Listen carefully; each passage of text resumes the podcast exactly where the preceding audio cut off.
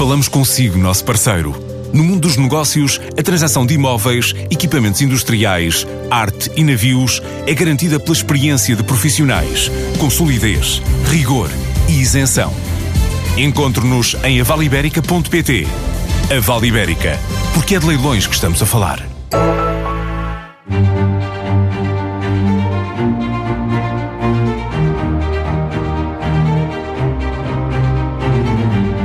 António Tomás Correia está há uma década à frente da Associação Montepio Geral, passou também pela gestão da Caixa Económica Montepio Geral, o banco do grupo. Estamos a assistir a um jogo do empurra entre o Governo e a Autoridade dos Seguros e Pensões para saber, afinal, quem é que tem que avaliar a sua idoneidade. Como tem assistido a este braço de ferro? É, é algo que, que não, não me diz muito respeito. Diz na medida em mas que vai tenho decidir. opinião. Não me diz respeito, mas tenho opinião. E qual é ela? Bem, eh, a minha opinião, de facto, é que o Código Mutualista e o decreto que aprova o Código Mutualista é claro no sentido de justificar a posição uh, do regulador de seguros. Tá. Uh, enfim, agora o que se diz é que o Governo, uh, afirmando que há dúvidas, é assim que, que isso vem dito, se propõe a fazer um decreto-lei, elaborar e aprovar um decreto-lei interpretativo desta matéria. Vamos aguardar com toda a serenidade. Já o fez neste último Conselho de Ministros, embora ainda não se conheça Eu não o conheço, não conteúdo conheço. É uma matéria que nós iremos analisar uh, e depois agiremos em conformidade com aquilo que, que, que concluirmos relativamente a essa matéria. Enfim, há uma coisa que o legislador tem que ter em conta, e neste caso o legislador é o Governo. As associações mutualistas são associações cuja autonomia dos seus associados deve ser respeitada. Uh, aliás, o Código Mutualista, ao longo do, do, seu texto, apela muito à natureza, à autonomia dos associados em relação a um conjunto de matérias, para não dizer em relação a todas. Uh, e nós falamos de uma, da necessidade de termos uma sociedade civil forte, e a sociedade civil forte anuncia-se e exerce através das suas associações, e depois andamos sempre à procura de maneira de fragilizarmos uh, as instituições da economia, da economia social, aquelas que emanam da sociedade civil. Enfim, vamos ver. Esta é uma matéria que me preocupa pouco, que me preocupa pouco, é uma matéria que nós iremos analisar, o decreto-lei, iremos ver como é que reagiremos, se é preciso reagir, Estou convencido que não será preciso reagir. Diz que o preocupa pouco, mas a questão da idoneidade é da maior eh, importância. É... O, presidente da, o presidente da Associação do, da Autoridade, peço desculpa, dos Seguros e Fundos de Pensão, um, que é o novo supervisor das mutualistas, uhum. diz que a avaliação da idoneidade dos gestores das mutualistas vai basear-se no crivo das seguradoras e Sim. que bastam indícios de irregularidades para o parecer ser negativo. Nem sequer é preciso uma acusação. Uhum. Isso não significa, estando já acusado pelo Banco de Portugal, que é certo que a sua idoneidade vai ser retirada? Não, não significa isso. Portanto, não, não espero para ver. Espero para ver. Espero para... Isso tem, tem um processo muito mais, do, muito mais complicado do que parece.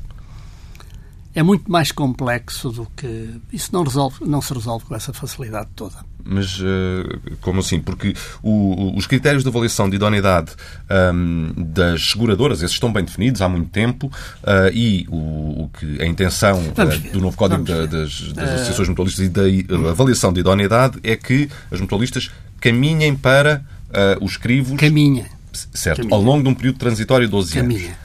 Pronto. Mas é por causa das dúvidas de quem é que faz a idoneidade ao longo deste período transitório de 12 anos que uh, havia as tais dúvidas e que o Governo prometeu uma clarificação e tê-la feito neste último Muito uh, bem, Conselho vamos ver. É isso, eu não sei, eu não conheço qual foi a clarificação que foi feita e há uma coisa que eu sei. Uh, no artigo 4 do, do decreto que aprova o Código Mutualista, é muito claro que os órgãos sociais em exercício ao momento das eleições mantinham os poderes que estavam estabelecidos no anterior Código Mutualista. E também a mesa da Assembleia Geral e o presidente da mesa da Assembleia Geral mantiveram esses poderes. E era o presidente da mesa da Assembleia Geral que, que a quem cabia avaliar da idoneidade e elegibilidade dos diversos órgãos sociais. O que foi feito? O que foi feito no quadro eleitoral que terminou no dia 7 de dezembro. Agora, o que pode acontecer é que, e vamos ver como é que isso vem enquadrado, vamos ver, pode acontecer, bom, e agora, agora, uh, vamos atribuir essa, essa, essa responsabilidade à ISF. Vamos ver em que termos, eu não sei, não posso pronunciar sobre isso, não li, não conheço o texto, vamos ver, atribuir essa responsabilidade à ISF. Muito bem, então a ISF poderá, poderá, vamos ver se pode, abrir um processo de reavaliação da idoneidade. A idoneidade está concedida. Está concedida, é bem concedida, de acordo com o Código Mutualista, uh, em vigor e aplicado no momento em que teve que ser aplicado. A partir daqui, vamos ver. E depois seguem-se, se for caso disso, uns processos de reavaliação da idoneidade e vamos ver em que condições é que isso pode acontecer. Agora não posso dizer mais nada do que isso. Mas é possível então que nem sequer uh, uh, seja legal o, a, a, mera existência de um processo de reavaliação sei, da idoneidade, não sei, não já, dado que já obteve. Eu não sei, eu não sei. A única coisa que eu tenho assistido é que é todo um conjunto de intervenções uh, muito pouco precisas, se quiser, dirigidas a uma pessoa exclusivamente dirigidas a uma pessoa, bom, que pode desembocar aqui numa publicação de um diploma, ao que parece, vai ser. Bom, vamos ver. Essa, vamos essa ver. pessoa, essa pessoa Sou é, eu. é, o, é o Dr. Tomás Correia, mas o que está a dizer é que isto é uma, uma lei feita para um homem só? Não sei, vou ver. É, é isso, que eu, é isso que, eu, que eu vou ver. É isso que vou ver. Não é? Porque, porque não, as leis não podem ser feitas para casos únicos. Oh, eu não sei. Eh, acha que consegue encontrar algum caminho de razoabilidade na discussão que temos tido? A discussão que temos na praça pública, no Parlamento, uh, a partir de, de membros do governo, é uma discussão razoável. Tem alguma razoabilidade? Eu, Desculpe, mas não tem. Uh, uh, não, não, sei se está a referir ao facto de a discussão pública em torno um, do novo Código Mutualista e em torno da possibilidade de avaliação da, da idoneidade dos gestores das mutualistas tem sido, na verdade, a discussão em torno da sua idoneidade. É isso que está a dizer que isto é uma lei feita a pensar em si, especificamente? Eu não estou a dizer. Eu tenho que ver o diploma e perceber o que é que está aqui em causa. Agora, não há dúvida nenhuma uh, olhando para aquilo que sai na comunicação social, parece que sim.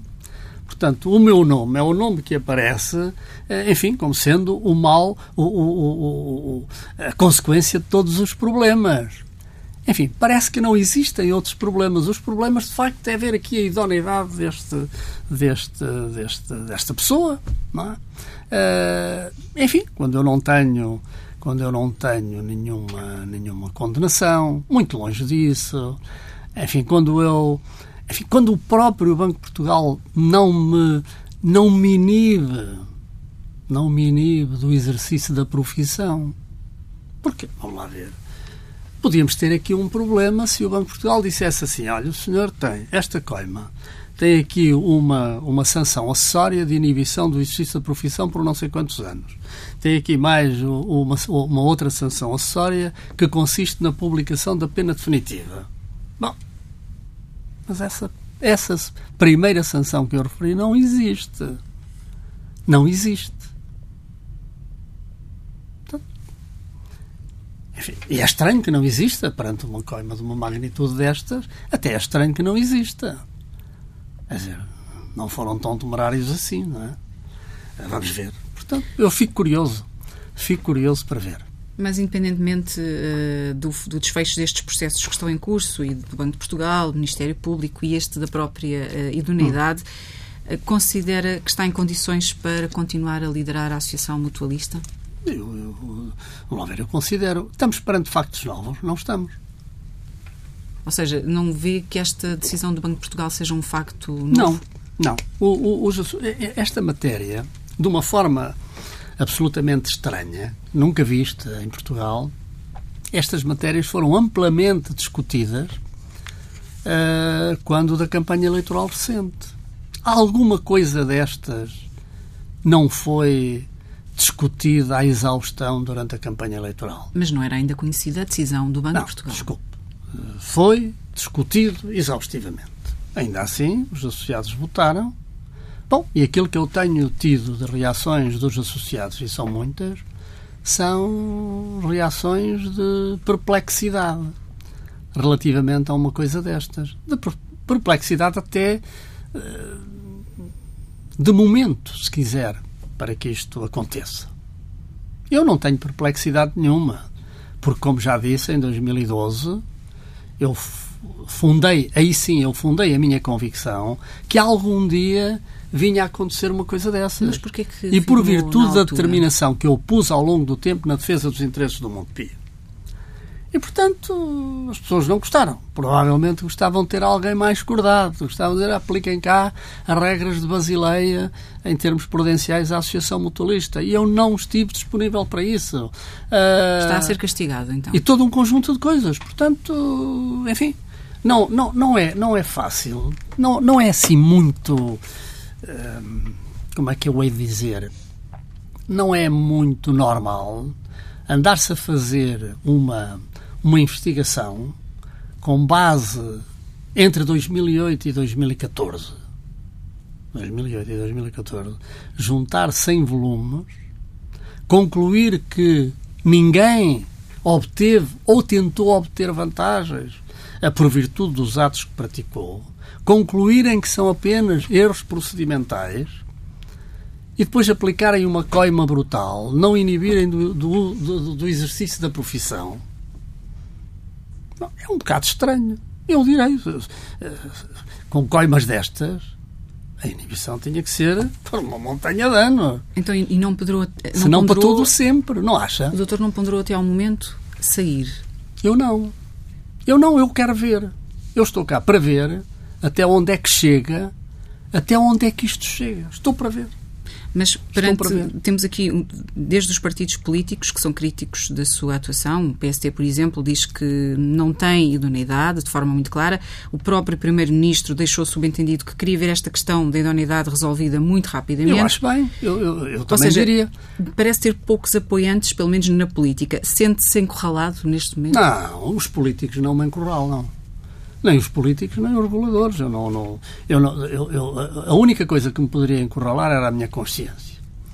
E a minha consciência uh, é muito clara, muito transparente, está pacífica. Eu não tenho nenhum problema. Eu, eu, eu creio que hoje se faz muita política à conta do Monte Pio. O país tem muitas coisas importantes a tratar. Deviam preocupar-se é como é que têm malbaratado o património nacional em vendas a fundos abutres e outros ao longo deste tempo. Deviam preocupar-se com isso. Como é que foi possível trazer o país a uma situação em que a branca de retalho privada está praticamente toda nas mãos de capital estrangeiro? Isso é que devia preocupar. E devia preocupar que, porque um dia destes, as empresas portuguesas, os agentes económicos portugueses, quando precisarem de recorrer à banca, têm que ir a Madrid ou outro sítio qualquer negociar aquilo que são as suas necessidades. Isto é que é um grande entrave, para não falar no empobrecimento que foi, venderem por preços aviltados muitos dos ativos portugueses. Deviam preocupar-se é com aquilo que nos disseram a propósito de muitas das situações que o contribuinte não paga. Que isto não sai nada, eh, o contribuinte está livre de pagar seja aquilo que for, o país não vai pagar.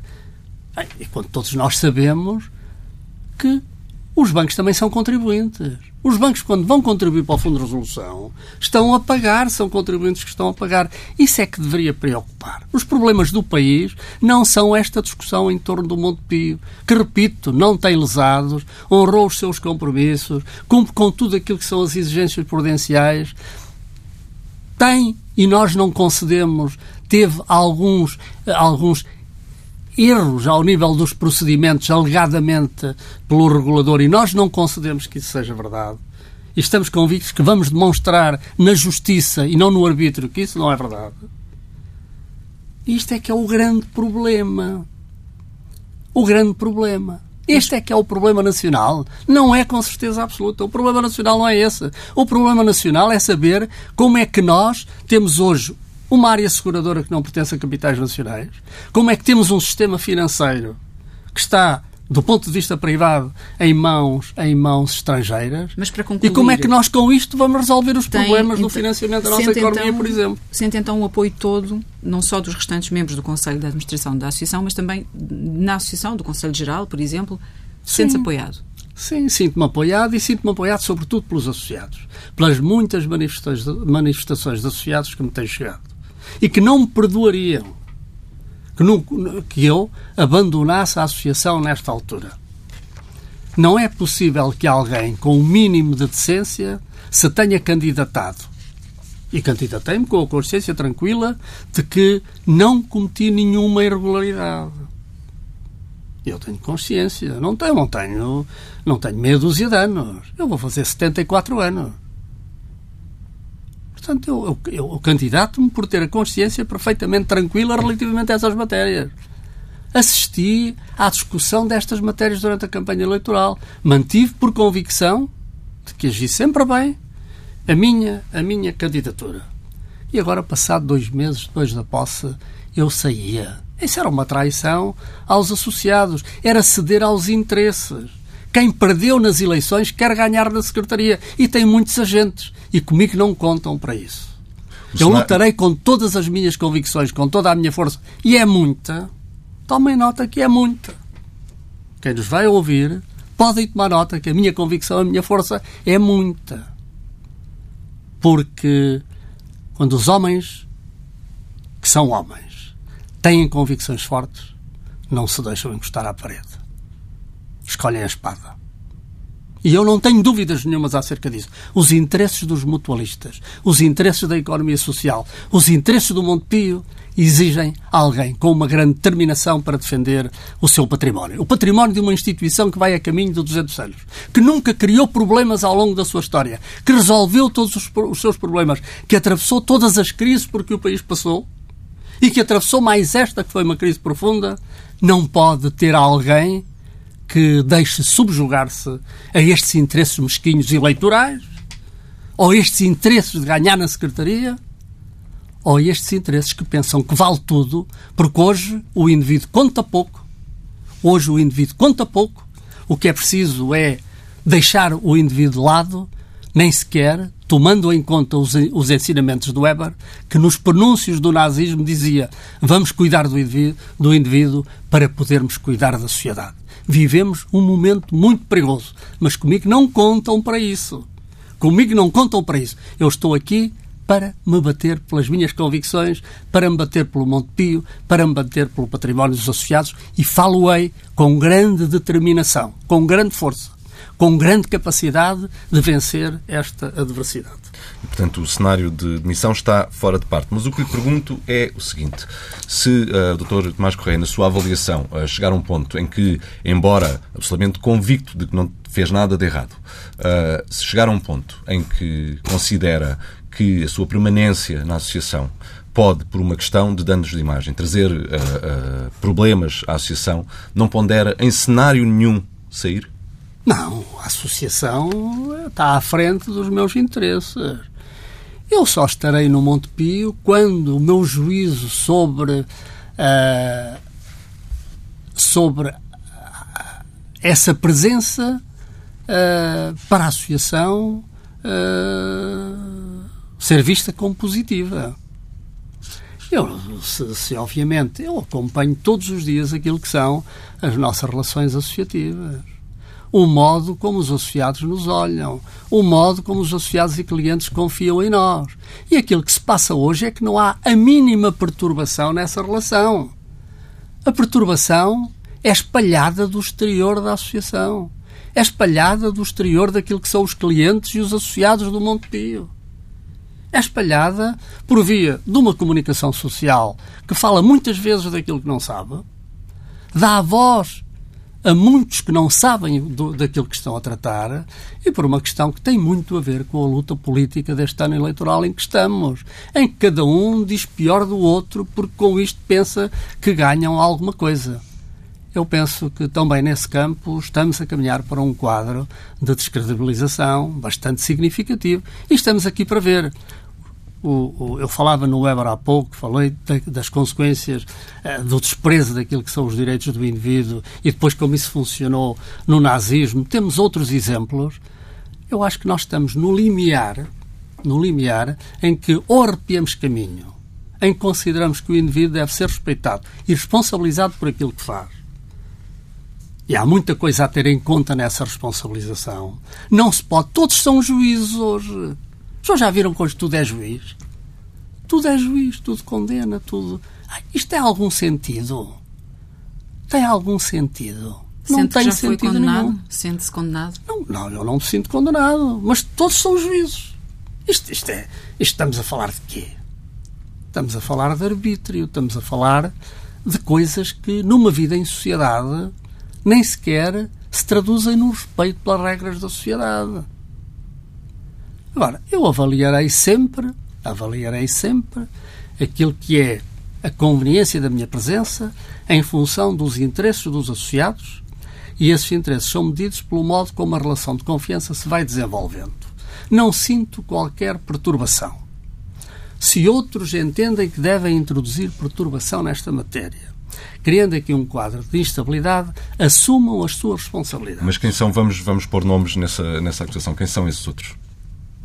São vários agentes, a gente lê os jornais. São, são, eu, são os elementos derrotados nas últimas eleições, eu, são? Vejo, não, sem dúvida, esses estão bem. Esses querem ganhar na Secretaria aquilo que perderam pelo voto dos eleitores.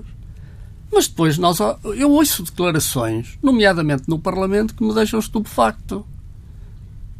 Deixam-me algum exemplo? Está a falar não, não, não, não preciso, são tantos os exemplos que eu, referindo a algum, estava a esquecer outros e, portanto, eu não vou, não vou esquecer ninguém, porque basta ler o Diário da Assembleia da República, basta ler os noticiários dos Mas está a falar de declarações de, de agentes políticos ou de outros que são ouvidos por agentes políticos? Estou, estou a ouvir, estou a falar também de declarações de agentes políticos. Uh, estou a falar de muitas declarações nos diversos órgãos de comunicação social a propósito desta matéria. Enfim, eu há dias ouvia uh, um comentador, Montacídio, nas nossas televisões, a dizer que uh, a SUCAPA, eu a SUCAPA, veja bem, uh, cometi um ato fraudulento na tal Assembleia Geral de 16 de março. Como se trata de um advogado, de um, de um, sócio de uma firma de advogados muito importante, bom, eu fiquei muito, muito surpreendido, porque das duas, uma, ou o senhor não sabe o que se passa na sua firma de advogados, ou então a sua firma de advogados não trabalha em áreas muito importantes da atividade empresarial, que é uh, uh, aconselhar e trabalhar para que haja uh, mecanismos de proteção para que algum dos administradores das empresas ou diretores possam ser protegidos quando acusados ou quando envolvidos em qualquer ação que tenha a ver Mas com vamos, isso. Vamos, vamos falar de, de, forma clara, vamos pôr um nome nesse, nesse comentador. Quem é? Este comentador é o do Marcos Mendes. Ele é que ah. falou algo à sucapa e fraude. Como tal, a Assembleia Geral decidiu na sequência daquilo que o Conselho Geral da Associação Mutualista decidiu. E decidiu bem. Num quadro de tranquilidade uh, de uma pessoa com quem, tanto quanto eu sei, uh, e, e, e, o seu Conselho de Administração, o Dr. Marcos Mendes, tem excelentes relações. Ele até deve saber. Uh, Há também notícias uh, de uh, eventuais problemas com a idoneidade dos restantes membros do Conselho de Administração. Uh, nesse. Ou, ou, dizendo de outra forma, o cenário de eleições antecipadas não seria melhor para clarificar toda a situação em torno da Associação Montepio? Eh, seria melhor para permitir a vitória na Secretaria de quem não ganhou introduzindo aqui mais um quadro de instabilidade durante meses, com campanhas nefastas como aquela que nós assistimos uh, no último novembro, dezembro. Se nós não recordarmos, ali no fim de novembro, conseguiu-se pela primeira vez neste, neste país, e se calhar em muitos países, uh, no âmbito de uma campanha eleitoral para os órgãos sociais de uma associação mutualista, veja bem, por três canais televisivos generalistas a falarem da mesma instituição com matérias diferentes. É uma coisa espantosa. Uma coisa absolutamente surpreendente. E ninguém se espanta com uma coisa destas, ninguém acha isto estranho. Ninguém acha que há aqui uma coincidência. Enfim, os astros alinharam-se todos e um canal tratou da matéria A, outro canal tratou da matéria B, outro canal tratou da matéria C. Fantástico. No mesmo dia, à mesma hora, na abertura dos telejornais. Acham tudo isto normal? Claro que isto não é normal. Claro que isto foi tudo organizado. É evidente que estavam convencidos que ganhavam. É evidente que perderam. E é evidente que vão continuar a perder. Não é comigo, porque eu não serei mais candidato no Montepio, pela minha idade, eu não me vou candidatar se chegar uh, no fim deste mandato para acabar o próximo mandato com mais de 80 anos. Tenho que escrever as minhas memórias, tenho tanta coisa para fazer, não é? Eu ainda tenho muita coisa para fazer. E coisas interessantes na minha vida, portanto, eu não serei mais candidato. Agora, vão continuar a perder. Eu não tenho dúvidas disso que vão continuar a perder. Porque não é assim que se assumem responsabilidades que são muito importantes numa candidatura a uma associação mutualista, que é a maior associação portuguesa. Alguém com sentido de responsabilidade não se porta desta forma. Ouviu-os falar do seu programa? Não ouviu? Ouviu-os andar a fazer campanha junto dos associados a dizer algo que vinham mostrando o seu programa? Não viram. Porque estavam convencidos que, mobilizando os órgãos de comunicação social, mobilizando um conjunto de opinadores, nas televisões e na rádio. Não viram programas sem contraditório a esmo? Não viram que houve aqui uma mobilização de uma parte de pessoas que andam na comunicação social contra o Tomás Correia e contra a sua candidatura? Mas acha que há uma cabala contra si? Não, não há uma cabala. Há aqui um conjunto de interesses muito grande que eu não consigo medir e nem sei quem são. Quem são. Agora, isto não é forma de fazer campanha. É normal. Nós assistimos em todos os canais televisivos a programas sobre as eleições do Monte Pio em que há sempre um, um, um ataque frontal a uma candidatura e um apoio claro a outras candidaturas. Foi isso que se viu. Foi isso que se viu. Um alinhamento absolutamente inacreditável. Em conclusão, e antes de falarmos uh, um pouco uh, mais em detalhe sobre a associação propriamente dita, uh, em conclusão, não vê razões para sair da liderança da Associação Mutualista? Não, enquanto eu sentir o apoio dos associados, enquanto eu sentir que a relação de confiança entre os associados e a sua associação, entre os clientes do grupo e o grupo Montepio, eu não tenho nenhuma razões para sair. Se, porventura, alguém, por uma forma legal, der esse passo, terá que assumir as suas responsabilidades, nomeadamente perante mim próprio. Uh, na Associação Mutualista, em todo o caso, uh, tem aqui também algumas questões uh, que têm levantado críticas e dúvidas. É o caso das contas. Fechou o ano 2008, 2018, aliás, excluindo o, questões fiscais, a questão dos ativos por impostos diferidos, fechou o ano com um prejuízo de 6 milhões de euros, excluindo este efeito. Já em 2017 também só teve lucros graças a estas questões fiscais. E no ano passado o número de associados chegou a um mínimo de 5 anos. Há motivos para estar preocupado? Não, olha, se for ver, começando pelo número de associados, se forem ver o número de associados no, no setor mutualista, em 2010, e se olharem para o número de associados hoje, uh, vão verificar que os associados mutualistas, no conjunto do movimento mutualista, se reduziram em cerca de 150 mil. Bom, era natural que o Montepio, representando praticamente mais de 90% do setor, tivesse proporcionalmente essa redução. Não teve. O Montepio tinha em 2010 640 mil associados, número redondos, tem hoje 612 por aí, portanto, teve um comportamento muito significativo uh, relativamente a esta matéria. Saíram muitos associados porque uma, uma das fontes de alimentação do movimento associativo no Montepio era o crédito à habitação. O crédito à habitação, como sabem, teve um decréscimo muito grande. O Montepio tinha uma carteira de crédito à habitação muito antiga. À medida que essas operações se foram vencendo, o associado que apenas estava vinculado com uma espécie de seguro um produto mutualista assimilável a seguro relativo à habitação, deixou de ter interesse e, portanto, perdeu o vínculo associativo. Uh, e isto representa mais de metade das perdas dos associados verificadas ao longo destes uh, nove anos, praticamente. Por conseguinte, isto não pode ser uma preocupação. A partir de agora, uh, aquilo que nós sentimos, com todo um conjunto de medidas que estamos a tomar, é que há, sente-se um movimento. A poupança dos portugueses, que é também muito importante, repare que as famílias. A associação é uma associação de pessoas. Se a poupança dos portugueses cai de uma forma brutal como está a cair, reparem, na Europa nós temos, as famílias portuguesas têm uma poupança, 12, as famílias europeias, a poupança em termos médios anda nos 12%. Em Portugal anda nos 4,6, 4,7 eh, no final do ano passado. O que quer dizer que as famílias portuguesas têm aqui um problema ao nível da poupança e, portanto, não há produtos mutualistas nem há associados se não houver uma classe média que poupe e que poupe no sentido de preservar aquilo que é o seu futuro longínquo. E, portanto, é natural que haja aqui alguma limitação. Ainda assim, o ano passado, nós uh, recebemos, uh, entraram mais cerca de 25 mil novos associados para o Montepio. E, portanto, estando estancada a perda, ou razões da perda, do nosso ponto de vista, nós vamos assistir a uma retoma muito razoável. À semelhança daquilo que, que aconteceu ao longo dos primeiros anos da minha presença no Montepio. Hoje toda a gente se esquece que o Montepio tinha 200 mil associados quando eu lá cheguei.